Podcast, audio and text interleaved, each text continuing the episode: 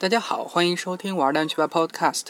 啊，因为我们很久都在跳票，所以呢，我决定在这一个假期的最后一天，星期天晚上再开一个小的专栏，我们来分享一篇我今天读到的文章。这一篇来自十五言的文章，作者呢是禅禅。OK，他叫做他的个性签名是我是一个理性的客体，不喜煽情。他发表在他自己的专栏叫做后域时代，他的微信公众号也是后域后域时代，搜索的 ID 是 FutureWise。好了，下面就开始朗诵这篇文章了。他的文章叫做朋友圈里藏着个什么鬼。五月是我眼中的拉票月。去年五一前夕，妹妹参加梅林凯的选美活动，在朋友圈抛出一个链接，要亲朋好友给她投票，因为得票最多的人就能被选为美人参加复赛。我跟她说这是病毒式营销，谁真的很美，梅林凯不 care。今年五一前夕，表妹参加一个校园歌手大会，又在朋友圈抛出一个公号链接，要亲朋好友给她投票，得票最多的人就能进入复赛。家人玩命的给他往朋友圈里转发，我说这是病毒式营销，不管谁真的唱得好，最后渔翁得利的是那个获取投票人微信信息的 app。更别提整个五月，我的朋友圈里出现了多少个这样的拉票活动。这些活动锚定的对象基本都是已经做父母的人，也许只有父母才是最容易被情感勒索的人。不管我怎么说，妹妹们仍然渴望证明自己，家人们也乐于借此来表达支持。可是，支持是这个表达法吗？这里先不表了。总之，表妹对拉票的热情，连最遥远的亲戚都没有放过，而遥远亲戚的响应之快，也超出我的预料。当广告被植入活动已经成功晋级为广告为主，活动为辅时，粉丝们仍然沉醉在梦里，以为我不过是在参加一个活动，表达一番热情而已。活动有很多种，但当它沦为病毒的附庸时，粉丝手上的一票就有了举足轻重的价值。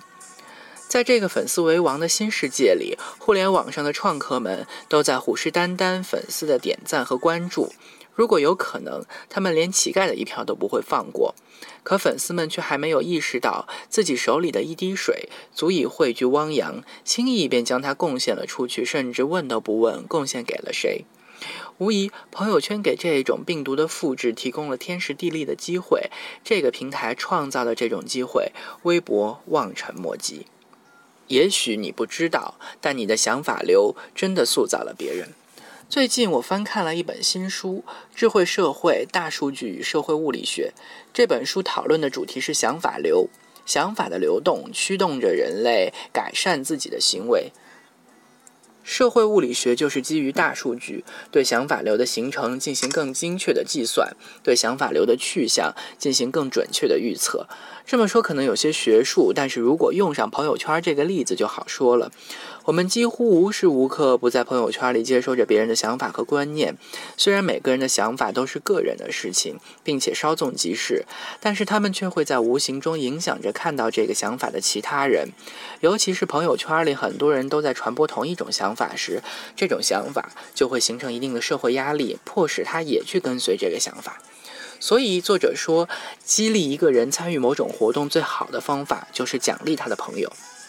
这种奖励叫做社会网络奖励。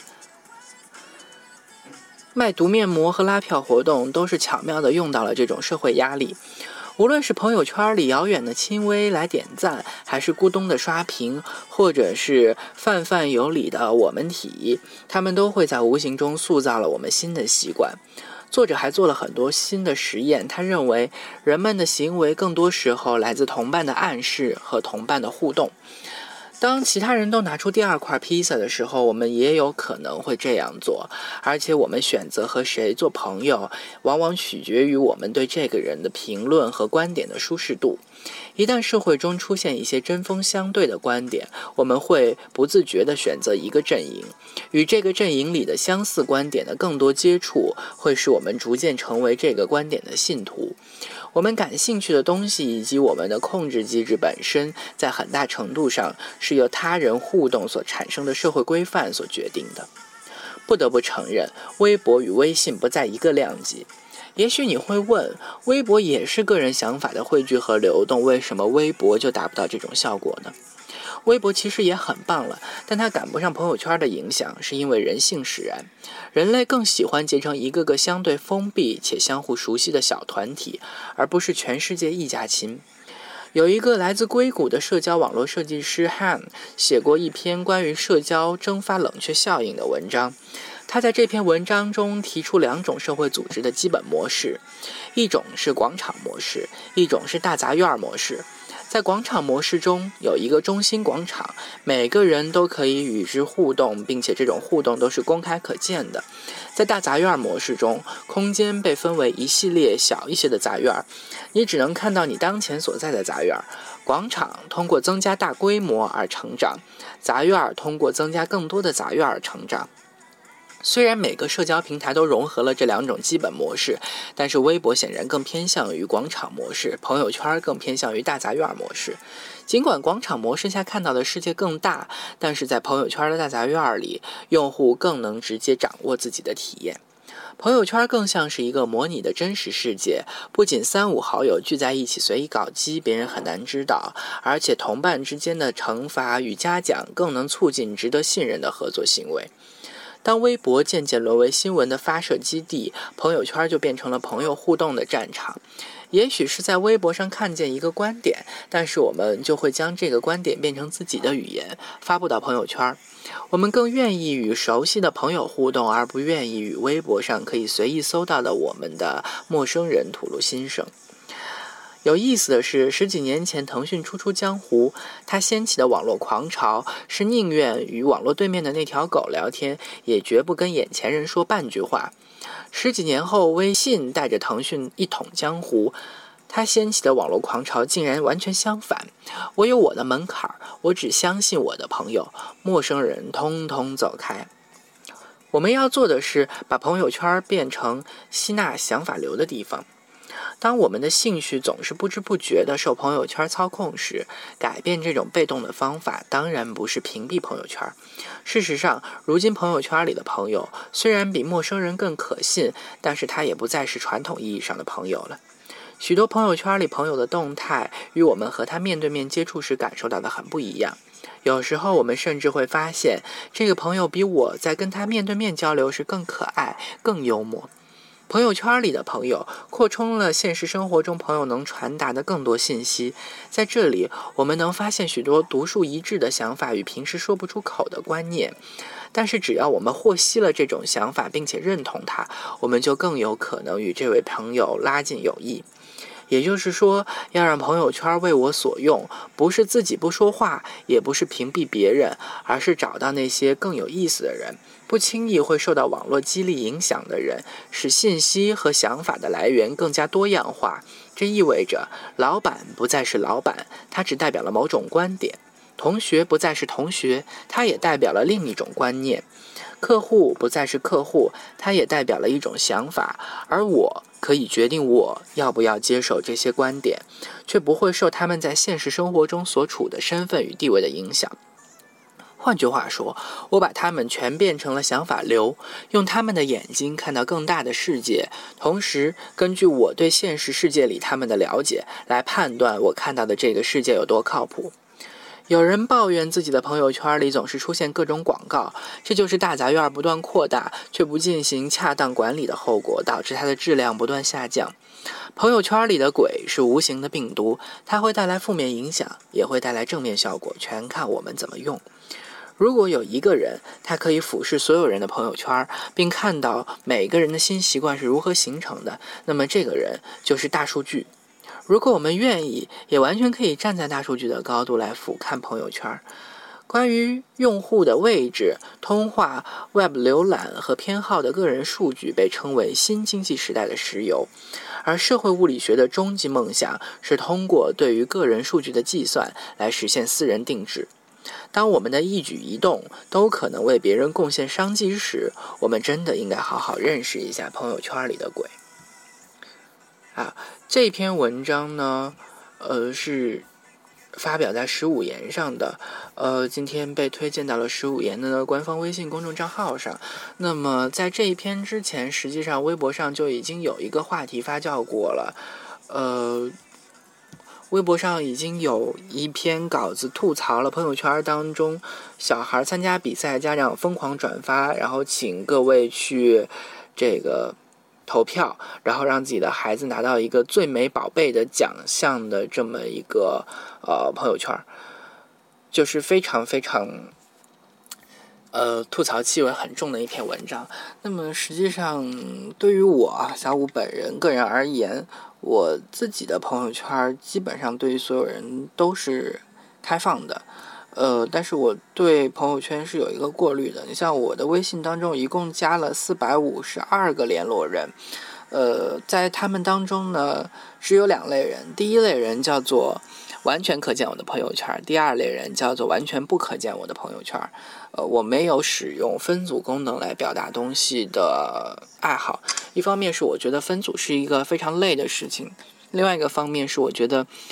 如果 A、B 两个人互为好友，我分组的其中一个内容只有 A 可见，但是这个时候 A 看到我的朋友圈内容时，B 站在他的身后，B 看到了，打开自己的手机刷没有看到，那么可能会影响到 B 这个人对于我的信任感的丧失。我觉得这个对于个人品牌不是一个特别好的事情，所以我基本上是不使用朋友圈的分组功能的。而对于朋友圈的数量呢，实际上我也有一个限定，我每天发布的朋友圈数量都在三条和四条之间啊。然后我的朋友圈的内容呢，其实之前啊。在六月三号之前，我每天会转一些相关的实时的评论。比如说，我们看我们六月二号啊，我转发了一条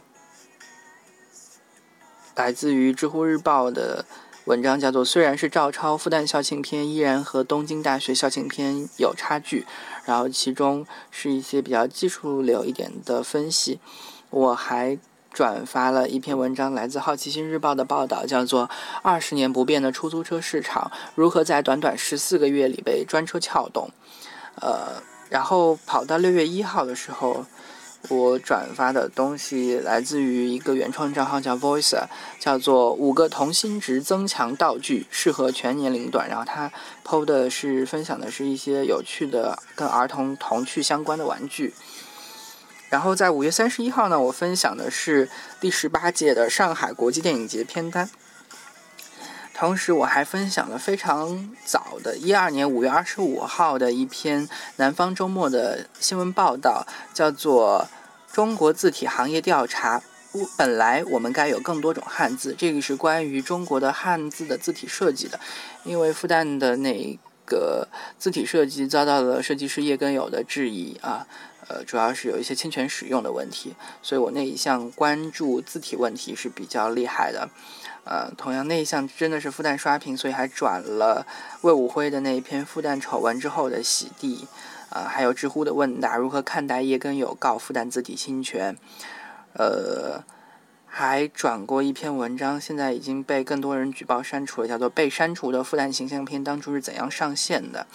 还转发了一篇文章，是微博上看到以后，在微信找到的。新印象当中，罗涛涛写的叫“你永远也不懂为什么澳大利亚最火的相亲节目是《非诚勿扰》”。呃，还转发过乌云装扮者老师的一篇，这个是五月二十七号的啊，叫做“寒夜飘逸洒满我的脸”，就是那个牛头牌这个呃什么沙茶酱，对它的一个广告啊，就会有一个洗脑的东西。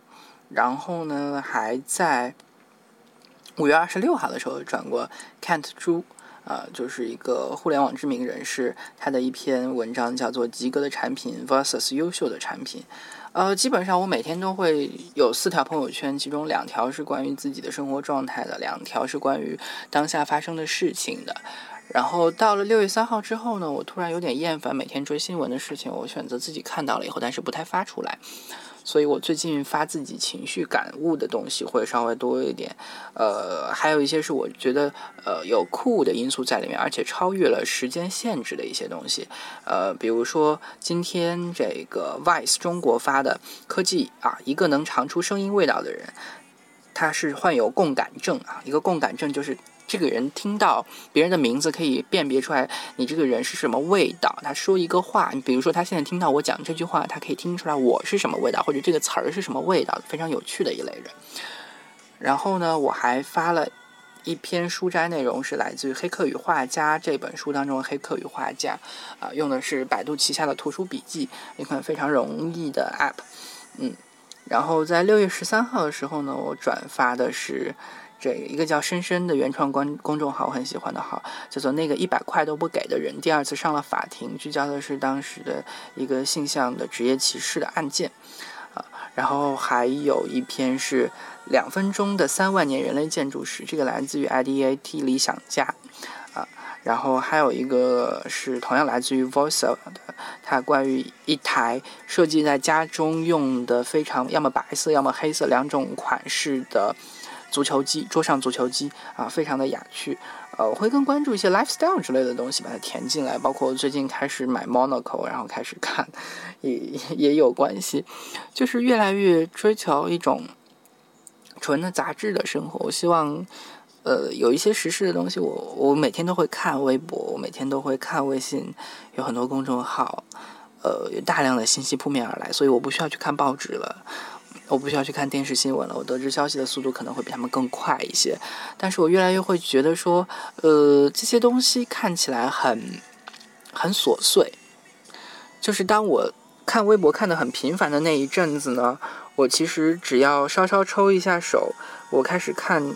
徐达内旗下的媒体札记，每天晚上看一篇，我就可以看到我前一天在微博上看到的所有的东西了。因为我关注的账号跟现在媒体札记的主笔张万成基本上差不多，他能看到的新闻事件的反应，我都能看到，或者在我的时间线上有别人转发，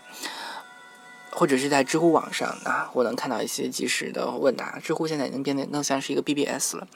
很多消息都可以这样获得。以后我当时就产生了一个疑问：我为什么不每天晚上定时看媒体札记，而是一定？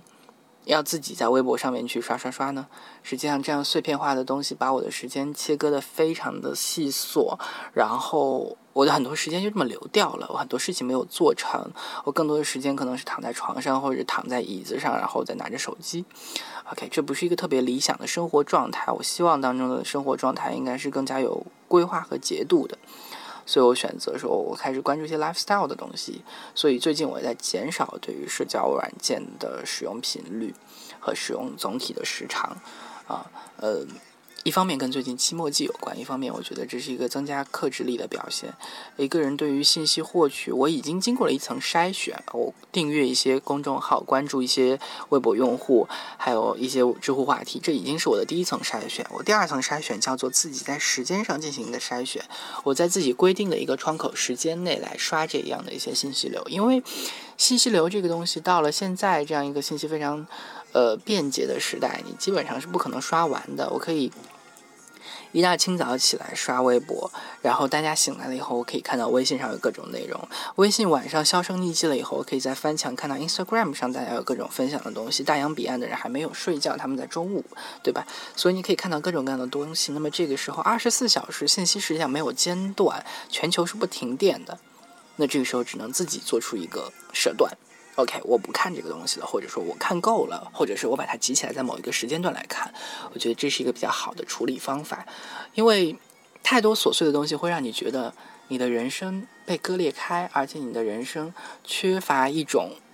固定感，它有一种很强的漂移的感觉，呃，非常的不定。所以有一个很好玩的东西，是我高中的时候坚持下来的。但是在大学这个习惯被毁掉了，目前在重建的，叫做每天早上起来以后呢，给自己规定。七件任务写在自己的 to do list 上面，然后呢，你每天晚上来清算一遍，我这七件任务完成了多少？OK，你可以用红色的圈表示没有通过，绿色的圈表示通过，然后来做一个概要。这样你写在日历上的话，实际上你一天看起来就知道自己一天做了多少事情，成就感就很容易起来。我们需要一些符号来把自己的成就感具象化，让自己感受到自己真的是做了一些事情的。嗯，这是一个我的心得体会啦。但是这样的东西呢，在治疗我的拖延症、我的强迫症、我的碎片时间会被浪费症方面的效果不是特别的明显。呃，可能对有一些人有用，所以听到的朋友们不妨尝试一下。当然，如果你有更好的方法呢，欢迎关注我们的微信公众账号，ID 是 Play with your egg，然后来跟我们分享你的经验。OK，这一期的玩蛋去吧就说到这里。其实呢，在前几个星期，我们三个人有录制一期关于复旦的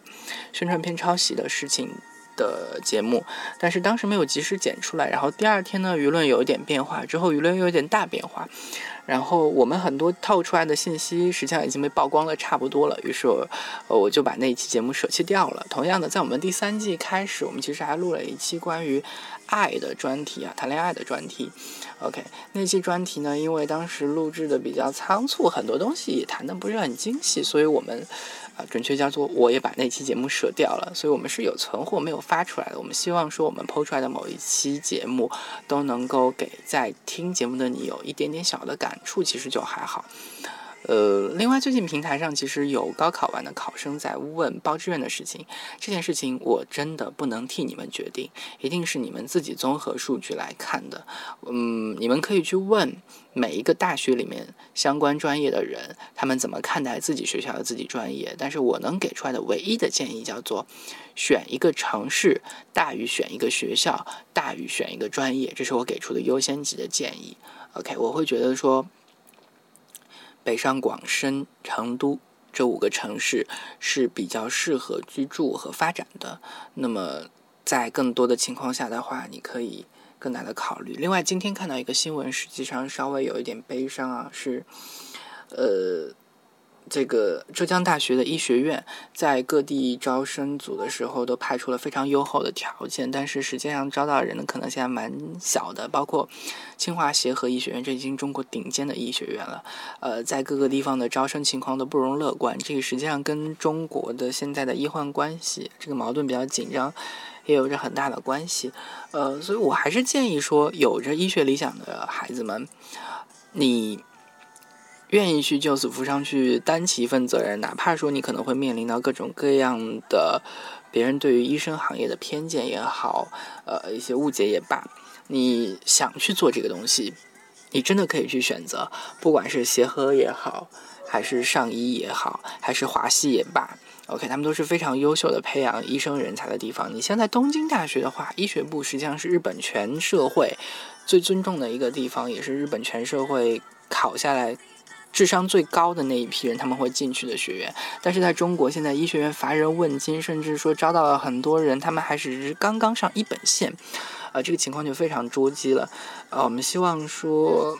能在这里稍稍提一下这个现象。如果你刚好是一名有医学医的学生的话，我建议你还是坚持自己的理想去学习医学院，当然前提是你不晕血不晕针，不然真的就像一个我认识的人一样，他因为。这个问题就转系转到了历史，本来在上译这样子。OK，Anyway，自己选择自己过着最舒服的那一个专业。嗯，当然，另外一种观点叫做你的专业只能当饭吃，不能够当爱好来做。可能你爱好文学，但是你不一定要进到文学系去。但是作为医生啊，医学这样一个非常有专业度的、专业需求、专业素养非常高的一个行业的话，呃，如果你有理想，那么请你选择它。好了，今天就分享到这里，跟大家分享了一篇关于微信朋友圈的文章，一些我自己朋友圈的管理使用的方法，还有呢，就是关于最近高考报志愿的事儿，稍微说了两句。祝大家晚安了，本期玩单曲吧就是这样，我们期末季中间抽空再来录一次节目吧，大家再见了。